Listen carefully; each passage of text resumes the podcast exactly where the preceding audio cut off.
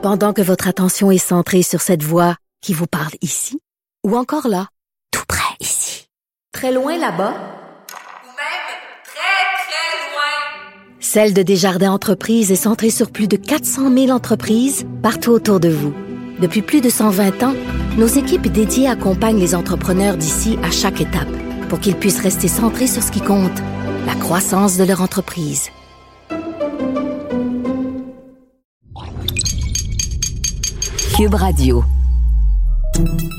Salut, c'est Charles Tran avec l'équipe dans 5 minutes. On s'intéresse aux sciences, à l'histoire et à l'actualité.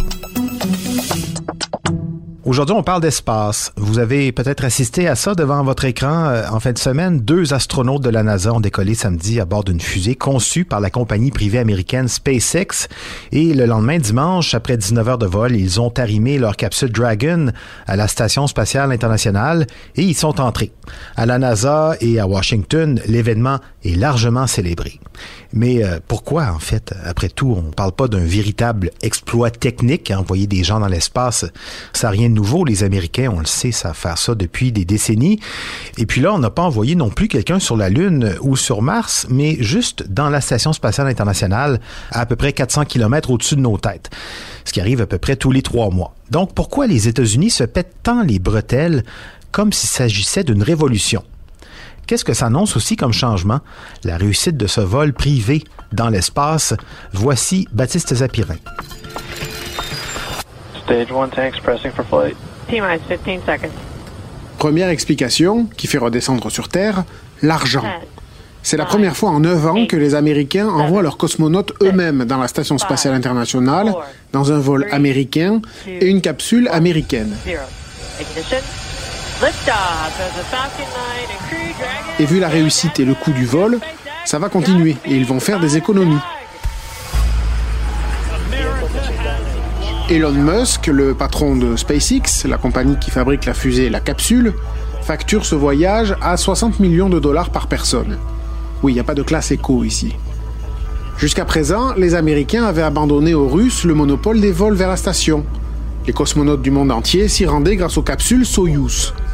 Et les Russes ne cessaient d'augmenter les prix.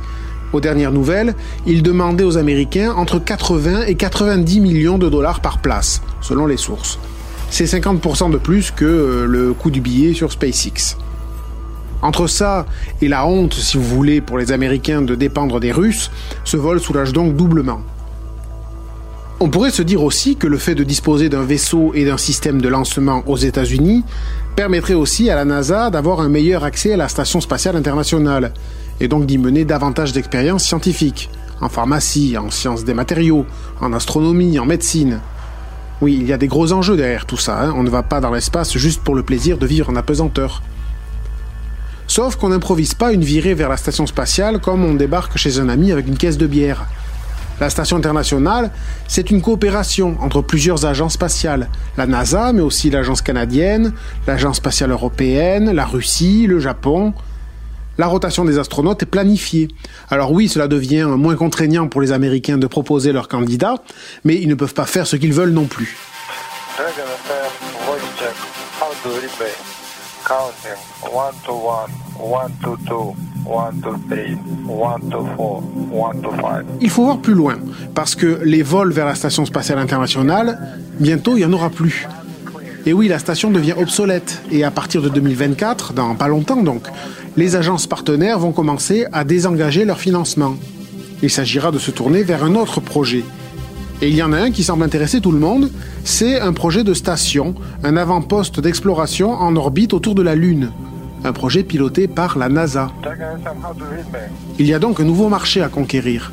Et les capsules Dragon, modernes et capables de transporter 7 astronautes, se placent désormais en bonne position pour être choisies. En comparaison, les capsules russes Soyuz ne peuvent transporter que 3 personnes, par exemple.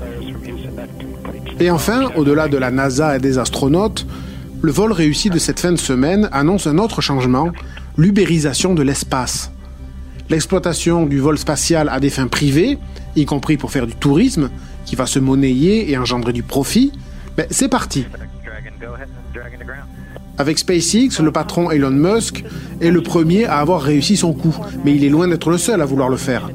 Il y a deux ans, Virgin Galactic promettait un vol récréatif à la frontière de l'espace, à 80 km au-dessus du sol à peu près, pour la modique somme de 250 000 dollars le billet. Blue Origin, l'une des entreprises de l'homme le plus riche du monde, Jeff Bezos, est aussi dans la course. Et pour certains experts, le tourisme spatial, ça devrait commencer dès l'année prochaine. Alors faites vos économies. Oui, et surtout comme on l'a vu hier avec un de nos milliardaires ici, euh, un voyage dans l'espace, c'est pas déductible de ses dépenses, c'est pas considéré comme un voyage d'affaires.